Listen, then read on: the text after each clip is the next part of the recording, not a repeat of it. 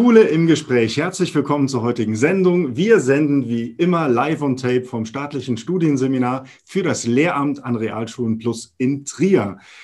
Diesen Dienstag spreche ich mit Christina Kunde. Sie ist mir zugeschaltet und gestaltet das Projekt Wünschewagen mit. Bevor wir über dieses Projekt sprechen, möchte ich Sie, liebe Frau Kunde, bitten, sich vorzustellen. Hallo, guten Morgen.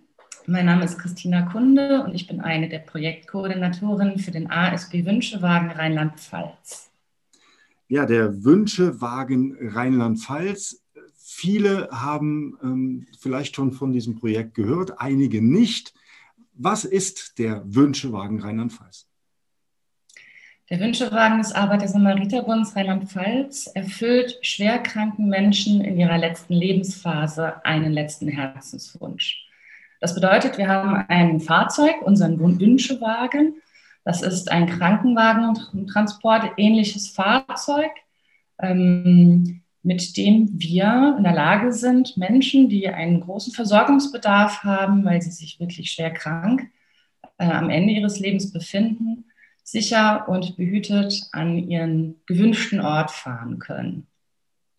Okay, ähm, wie kann ich mir dieses Projektteam denn vorstellen? Also Sie sind Mitkoordinatorin dieses Projektes. Wer arbeitet bei Ihnen? Wer ähm, ja, plant diese Wünschefahrten und wer führt sie denn durch? Mhm.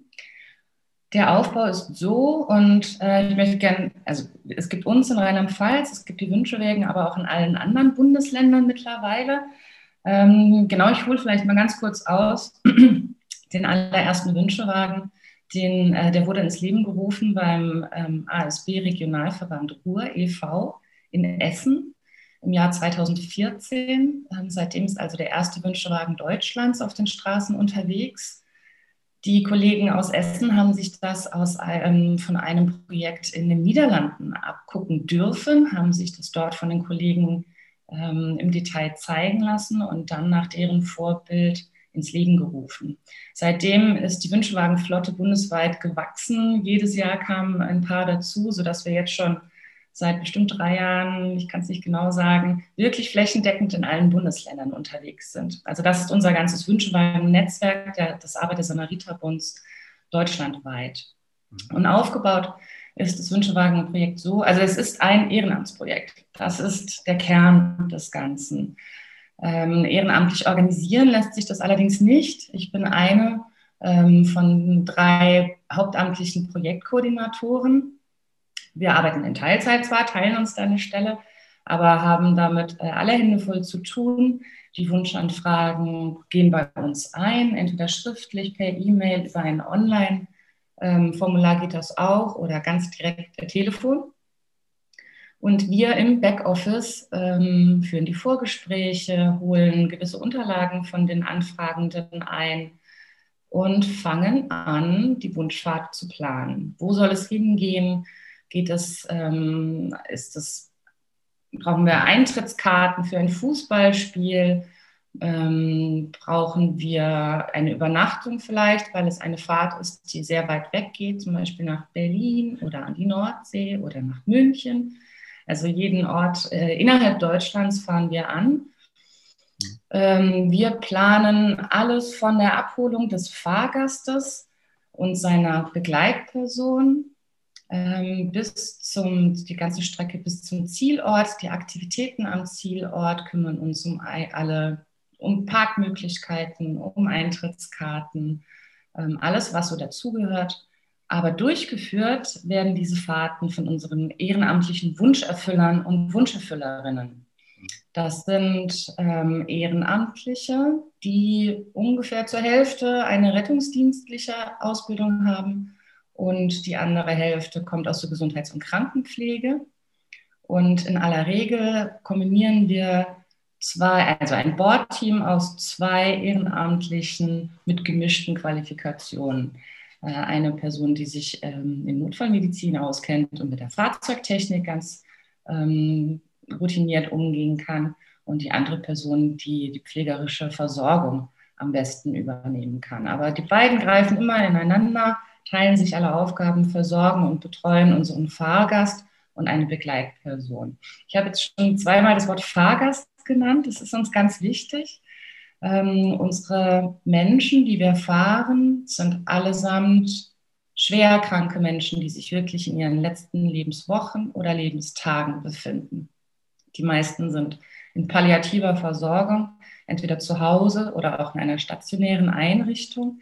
Aber an dem Tag, wo wir ihnen diesen Wunsch erfüllen dürfen, da sind es unsere Fahrgäste. Das sind bei uns nicht Patienten. Das ist ganz wichtig. Es ist unser Gast. Unser Gast darf ähm, auch eine Begleitperson nach Wunsch aus dem privaten Umfeld oder woher auch immer mitnehmen. Und für beide ist die gesamte Wunscherfüllung kostenfrei.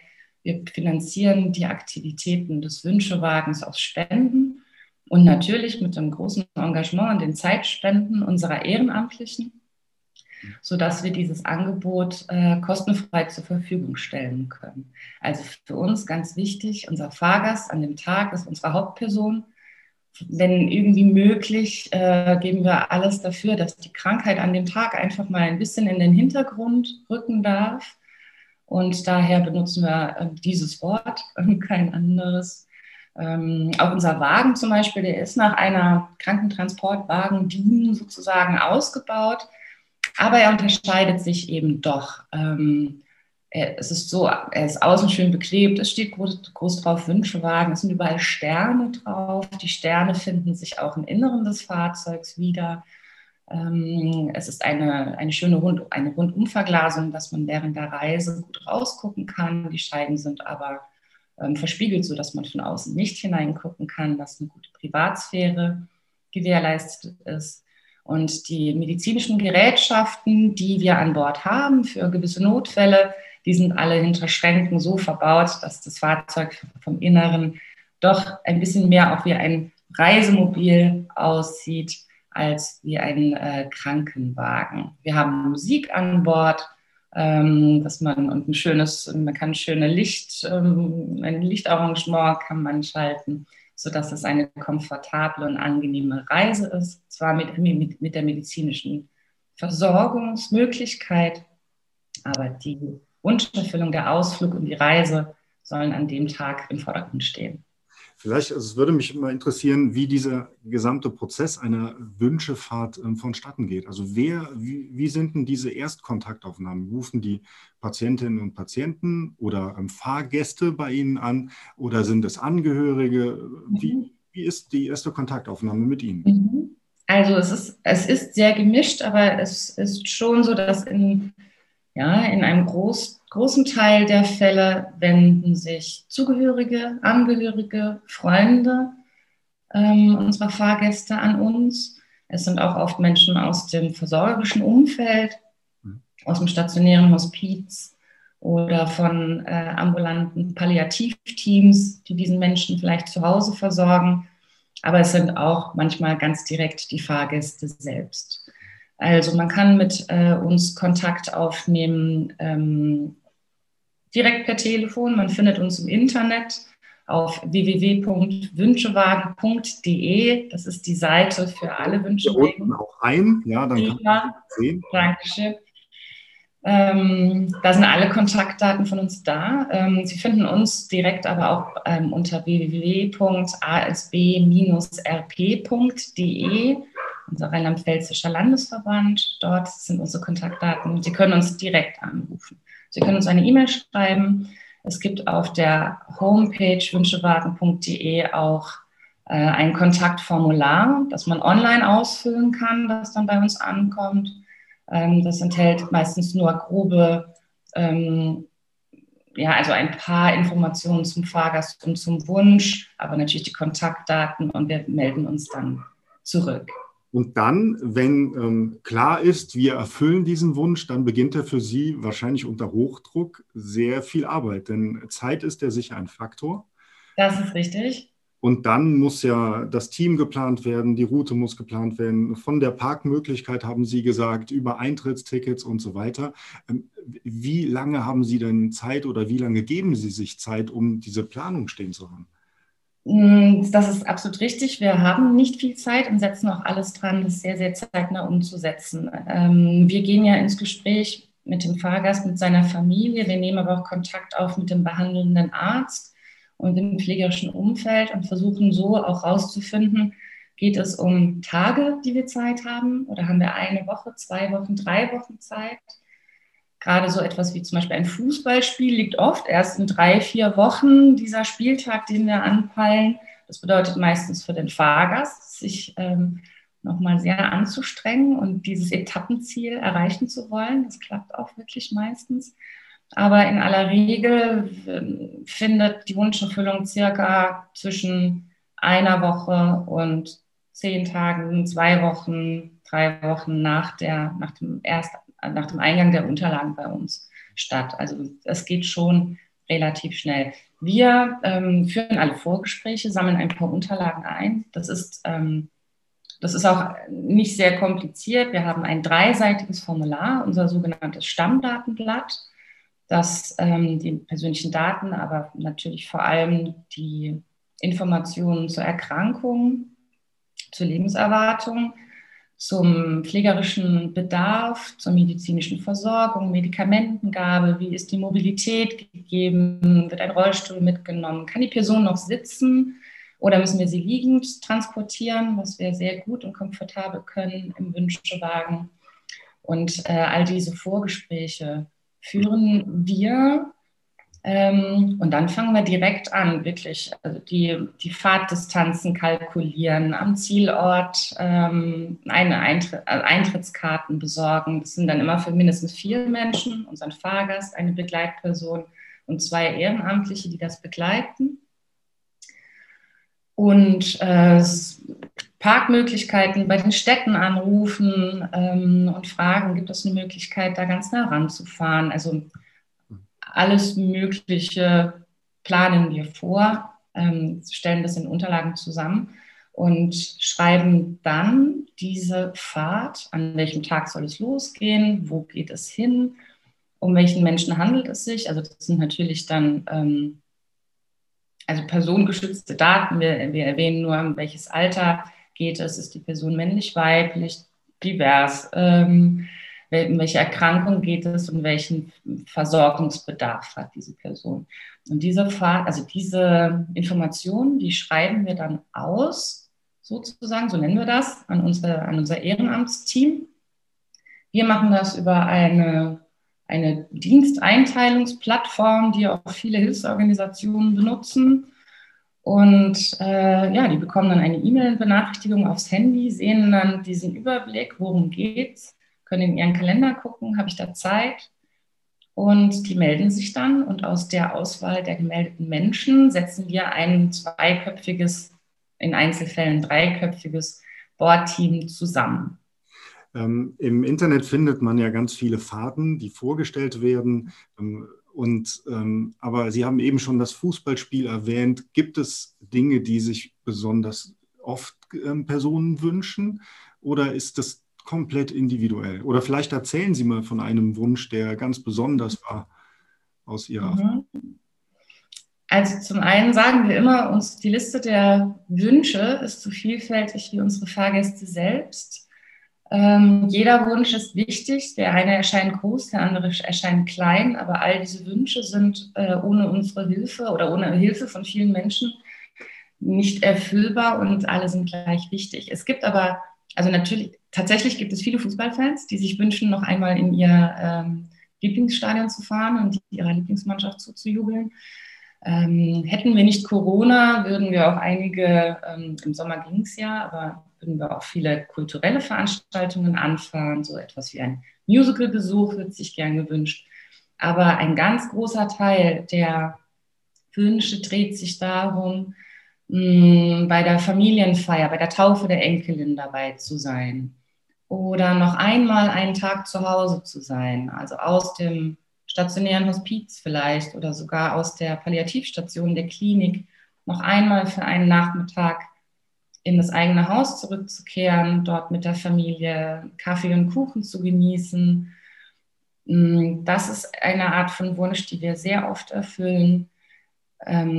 Es ist erstaunlich, es gibt, natürlich, es gibt viele Menschen, die sich wünschen, nochmal ähm, den Friedhof zu besuchen, am Grab der eigenen Eltern zum Beispiel Abschied zu nehmen oder am Grab vom Ehepartner, vom verstorbenen Ehepartner Abschied zu nehmen Das ist etwas, das auch sehr häufig wiederkehrt. Mhm. Und ähm, von, ich möchte noch mal einen Tag am Wasser verbringen, Sand unter den Füßen spüren, zu das Bergpanorama genießen, das mir immer, das den Menschen vorher immer ähm, erfüllende Ruhe gebracht hat. Also es gibt natürlich wirklich Wünsche, die sich oft wiederholen und ähm, ja, das, das sind so ganz typische Dinge. Aber wir machen Schiffchen fahren auf dem Rhein zum Beispiel. Sowas wird gern gewünscht. Das ist dann oft eine Kombination, einfach ein schöner Tag.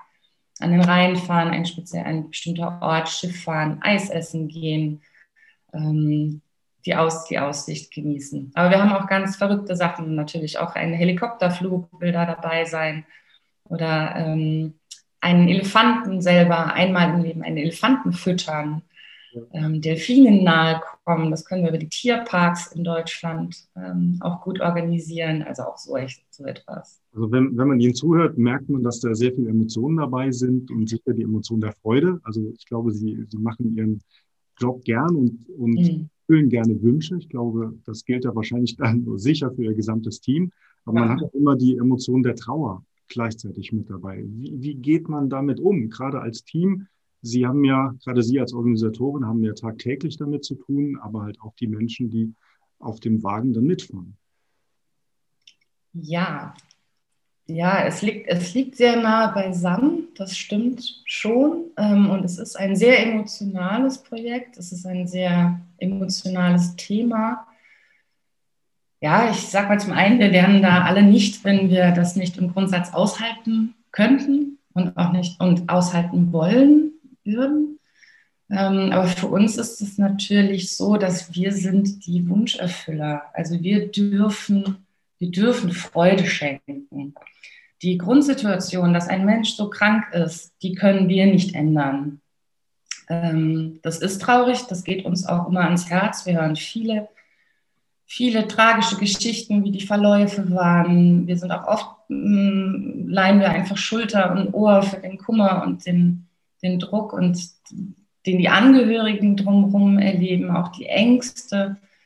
Also da ist viel Emotionalität im Spiel, aber wir selber, genau, können an der Grunderkrankung, an der Situation, dass es so weit fortgeschritten ist, nichts tun. Aber wir können genau dann kommen und etwas Schönes leisten, etwas Schönes anbieten. Und wir können sagen, du bist wichtig, du hast einen Wunsch, wir tun uns alle zusammen, um dir einen Wunsch zu erfüllen. Und das bringt einfach uns selber auch wirklich viel Freude. Es wird uns viel Dankbarkeit entgegengebracht. Und zu sehen, dass ein Mensch, der sehr schwach ist, sehr krank ist und monatelang kaum Abwechslung hatte aus dem Alltag und alles dreht sich nur um Hiobsbotschaften, schlechte Nachrichten, Verschlechterungen, dass dieser Mensch dann so, sich so freut auf den einen Tag. Am Donnerstag geht's los das ähm, steckt uns richtig an, muss ich sagen. Das bleibt auch für uns nach wie vor genauso emotional wie zu Anfang. Und ähm, zu sehen, wie unsere Ehrenamtlichen da ihr Herzblut reinstecken, ihre Zeit schenken, ähm, ist einfach eine ganz schöne Erfahrung jedes Mal. Und es ist erstaunlich, was eben möglich ist an so einem Tag, was Freude und ein gutes Befinden an dem Tag gut, ähm, mit, dem, mit, dem, mit dem Menschen, mit unserem Fahrgast macht. So also machen wir sehr oft die Erfahrung, dass unsere Fahrgäste, die ansonsten vielleicht einen sehr hohen Bedarf an Bedarfsmedikationen tagsüber haben, weil sie Schmerzkrisen erleben, weil sie Atem unter Atemnot leiden, äh, Übelkeit, also diese typischen Symptome ähm, in der fortgeschrittenen Erkrankung, dass die an dem Tag sehr oft sehr weit in den Hintergrund rücken. Also da mit, mit Freude und äh, Liebe diesen Tag zu begehen, das aktiviert die körpereigene Apotheke mhm. wirklich so, so faszinierend, dass, dass die Menschen merken nach Stunden, ach, normalerweise hätte ich jetzt mal wieder ähm, eine Ladung nachgeschoben, aber ich habe es gar nicht gebraucht. Liebe Frau Kunde, schön, dass es Sie und Ihr Team gibt. Und ich denke, ein Projekt, das man unterstützen sollte. Wir verlinken Ihre Kontaktdaten, aber man findet sie auch, wenn man Wünsche wagen, bei der Suchmaschine ähm, Ihrer Wahl eingibt. Und das ist ein Projekt, was man nur unterstützen kann. Vielen Dank für das Gespräch. Bei Ihnen bedanken wir uns auch. Schön, dass Sie diesen Dienstag wieder mit dabei waren. Wenn Sie uns Feedback hinterlassen wollen oder Anregungen, geht das an mail.seminar-trier.de. Sie sehen es unten eingeblendet.